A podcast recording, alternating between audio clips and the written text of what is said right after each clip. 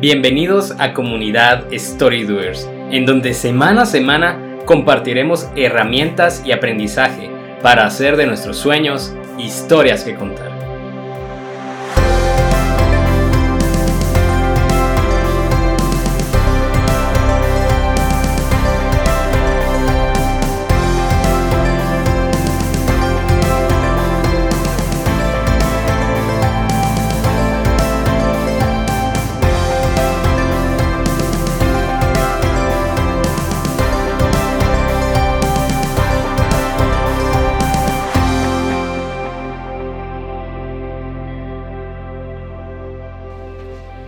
Bienvenidos nuevamente Storydoers a un episodio más de este podcast en el cual juntos haremos de nuestros sueños historias que contar.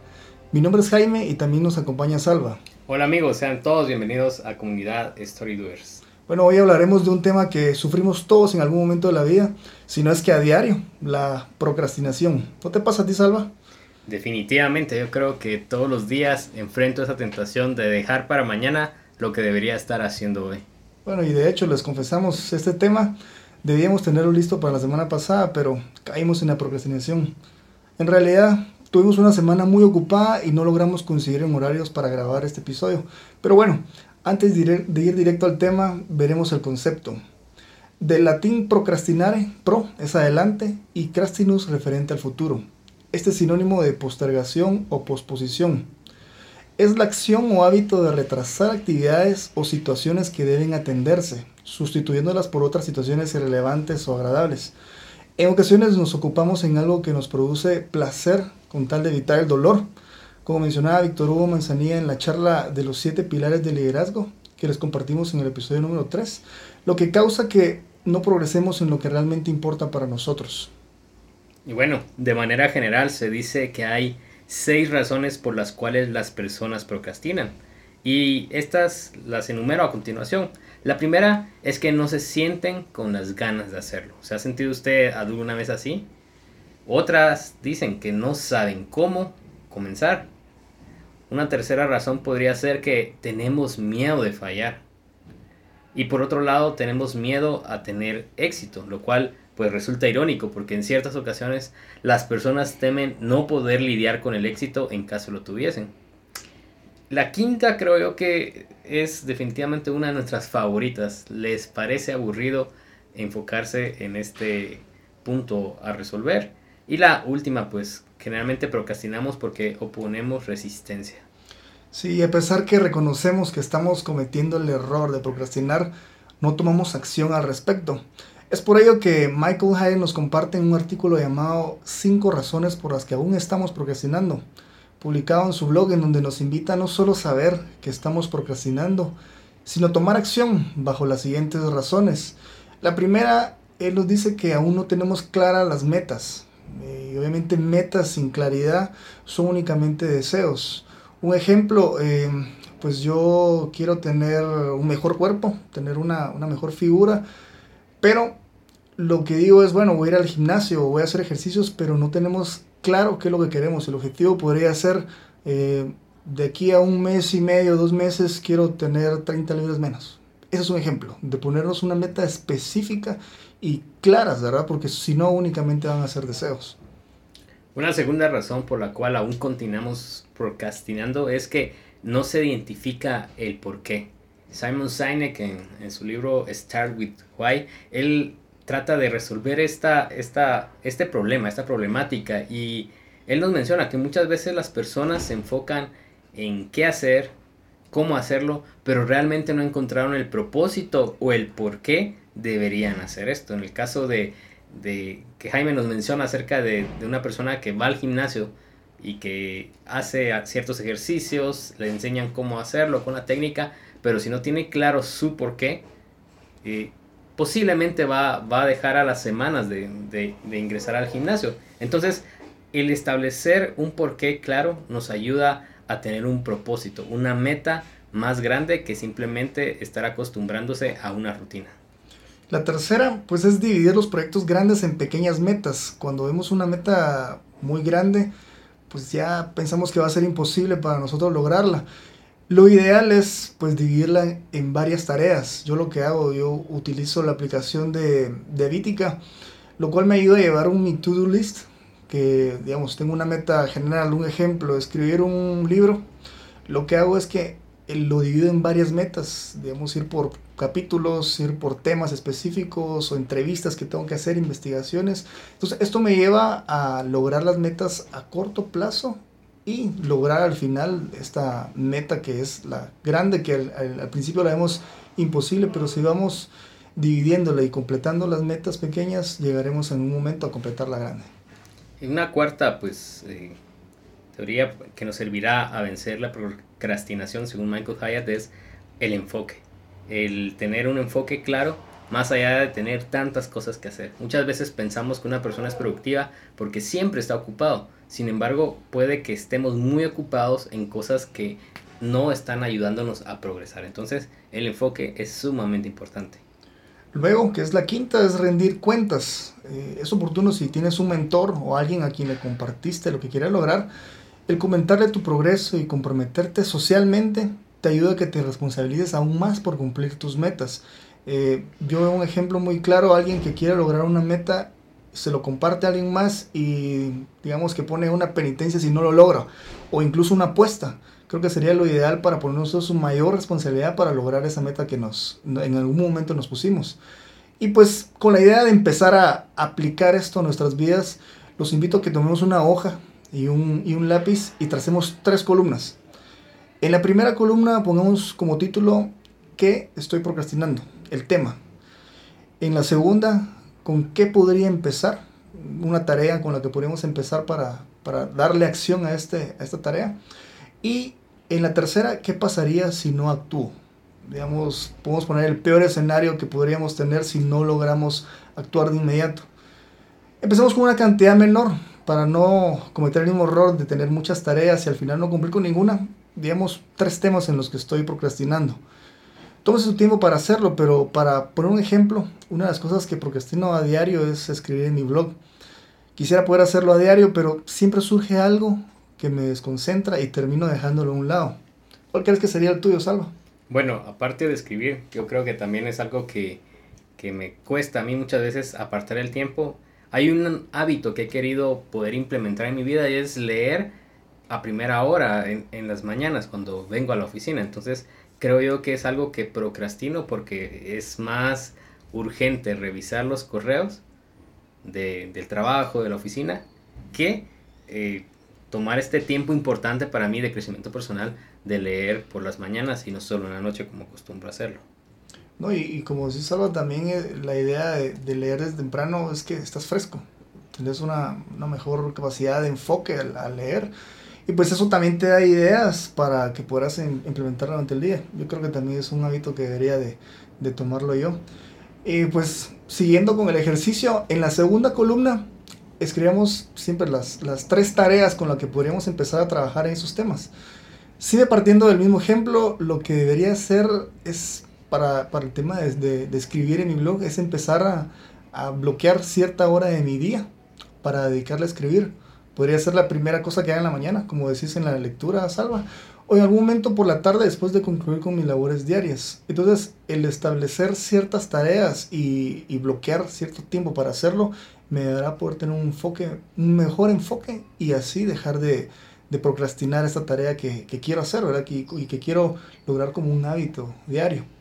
Y en la tercera columna, eh, anota qué pasaría si lo sigues dejando siempre para después.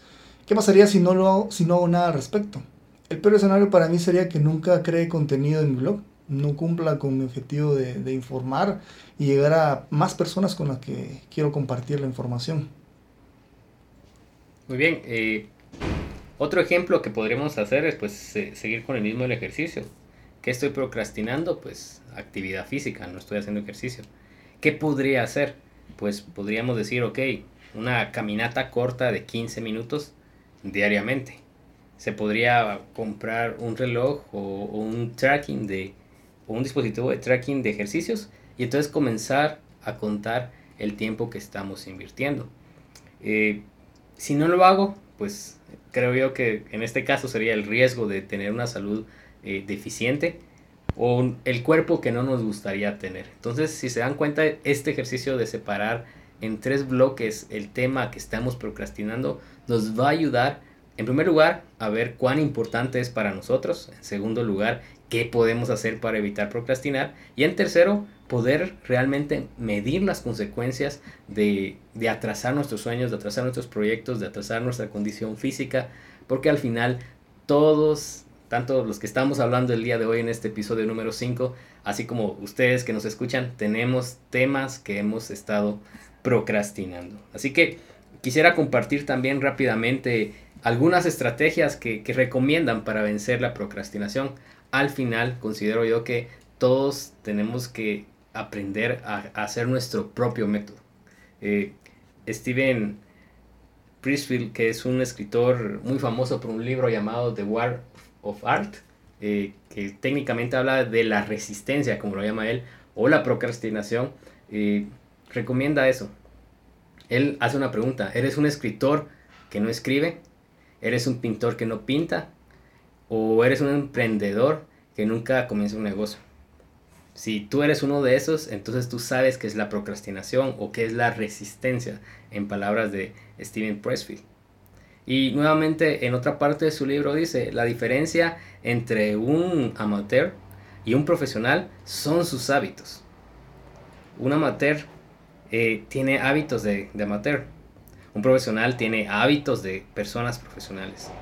Nosotros nunca nos vamos a poder liberar de nuestros hábitos pero podemos eh, reemplazar hábitos malos con buenos hábitos. Entonces yo considero que, nosotros debemos examinar también qué tipo de hábitos tenemos. En mi caso, pues déjenme confesarles, yo no soy una persona eh, mañanera. A mí me cuesta eh, sacrificar mi tiempo de las mañanas para comenzar un día más productivo. Antes me preparé para, para, dos maratones y aprendí el valor de madrugar a las 4 de la mañana. Sin embargo, en este momento no me encuentro yo preparándome para una maratón, entonces atesoro levantarme tres horas después de lo que acostumbraba hacerlo. Entonces, eh, tendría que reflexionar yo si esto es un hábito malo o un hábito que está retrasando eh, mis futuros proyectos. Entonces, ¿qué podemos hablar acerca de de, los, de, qué hábitos podríamos crear. Eh, adquirir autodisciplina creo yo que es la manera más rápida de poder vencer la procrastinación. Pues nos va a ayudar a tomar acción a pesar de nuestro estado emocional. Muchas veces uno no comienza proyectos por estar triste, por estar afligido, por estar ansioso. ¿Ya? Otras veces ponemos como excusa el estado financiero o físico y también pues otro tipo de excusas como eh, ser perfeccionista, el ser distraído o no tener la habilidad. Cuando uno comienza a adquirir autodisciplina, puede hacer callar cada una de esas voces que nos impiden hacerlo. Entonces, rápidamente, como les digo, este lo tengo que aplicar yo y es crear una rutina mañanera. Nosotros al tener una rutina por las mañanas, al ser una morning person, como le llaman en inglés, nos permite despertar con propósito y emoción por los retos a cumplir. Una rutina sólida por las mañanas nos permite también tener estructura y enfoque en nuestros retos diarios, tomándonos un tiempo para crecer de manera personal sin muchas interrupciones. Y, Jaime, no me dejarás mentir que es bastante común leer eh, que hay pues gente que admiramos, escritores, empresarios, que comienzan su día mucho más antes de lo que cualquier persona lo haría, ¿verdad? Gente que a las 5 de la mañana se levanta a hacer ejercicios, a escribir y, y nos ayuda a ver ese ejemplo también.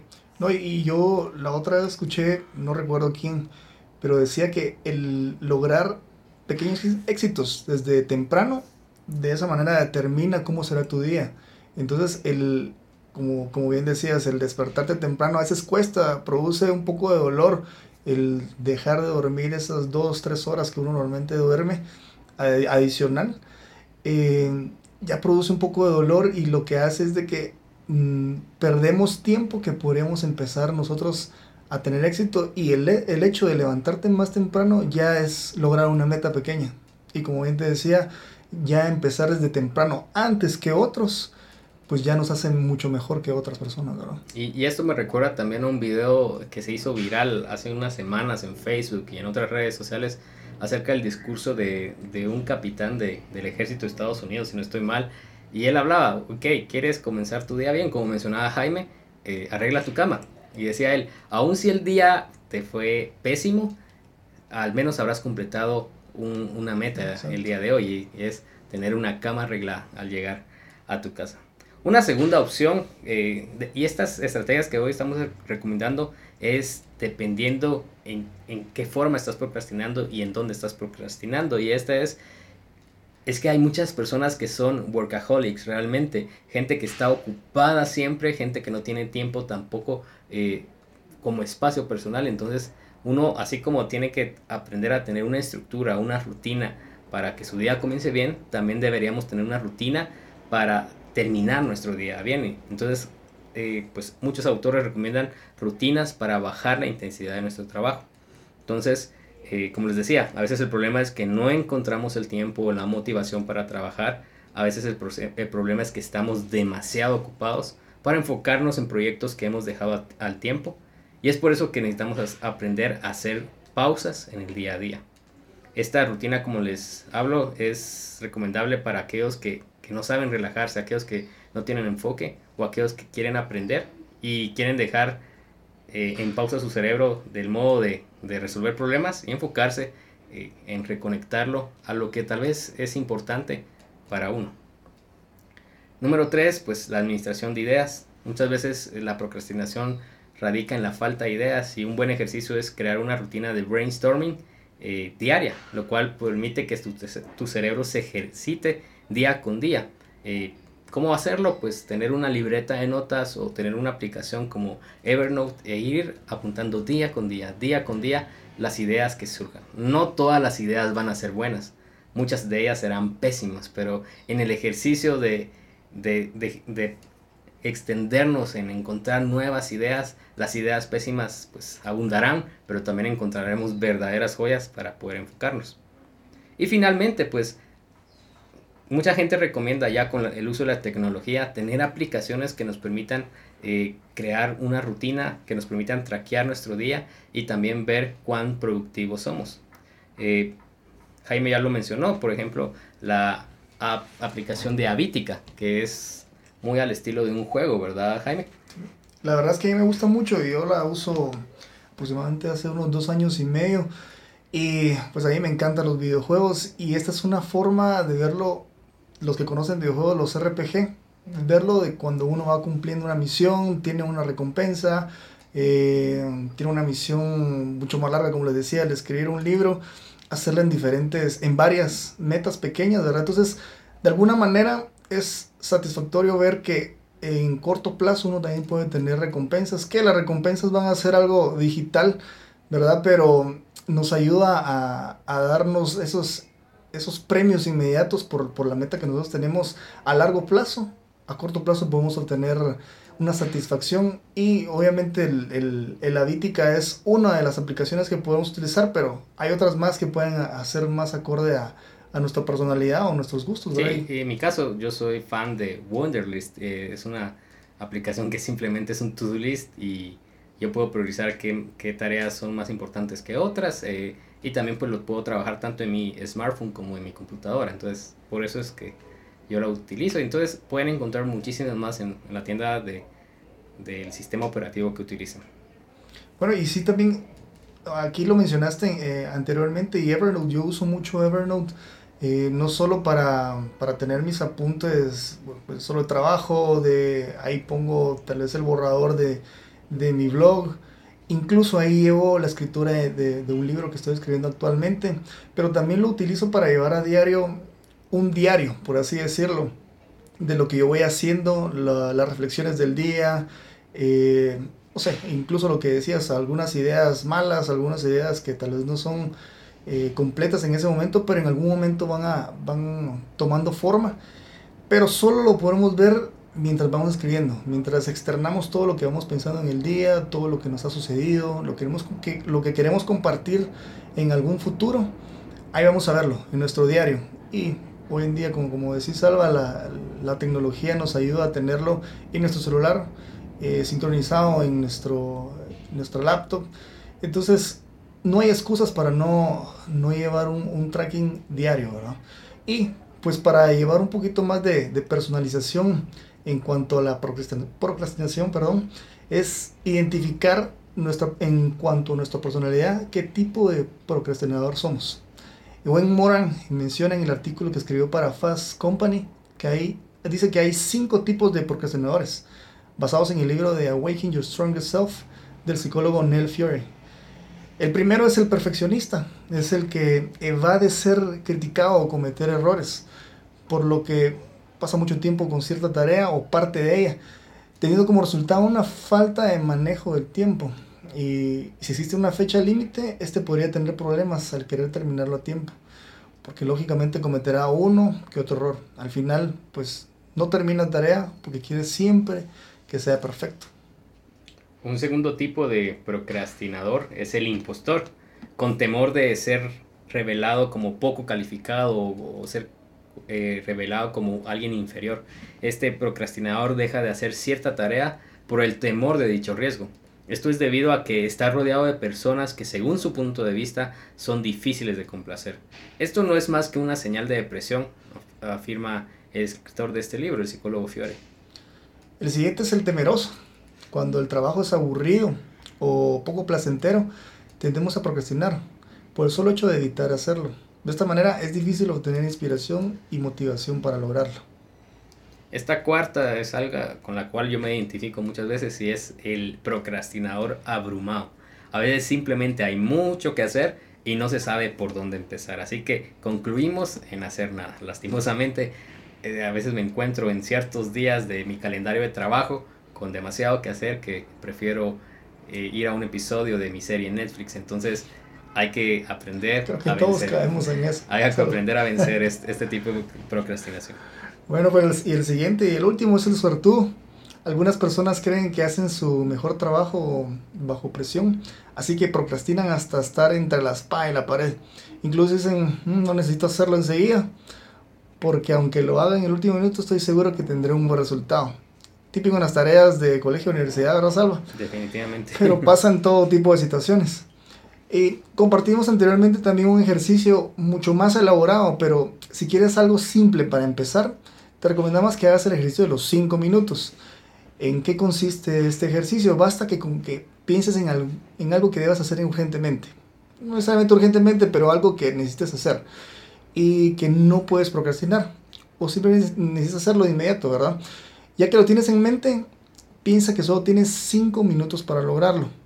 Inmediatamente el cerebro te da la orden para que te enfoques únicamente en ello y ponga manos a la hora.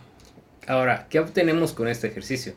Verás que al iniciar con 5 minutos te darás cuenta que necesitas más tiempo en ello, que no era suficiente y lo seguirás haciendo sin pensar en que tienes límite de tiempo, porque lo difícil es empezar. Cuando logras iniciar, el resto podrá fluir con el tiempo. Y bueno, les agradecemos el habernos escuchado una vez más. Este es nuestro capítulo 5 y estamos eh, felices de, de, poder compartirles esta, este contenido el día de hoy. Y partiendo de este mismo tema, les invitamos a no procrastinar más y suscríbanse de una vez por todas al podcast a través de iTunes si ustedes utilizan eh, un sistema operativo de iOS o a través de SoundCloud y visitarnos en nuestras redes sociales. En Facebook nos vas a encontrar como comunidad Storydoers y en Instagram y en Twitter como C Storydoers. Hasta la próxima.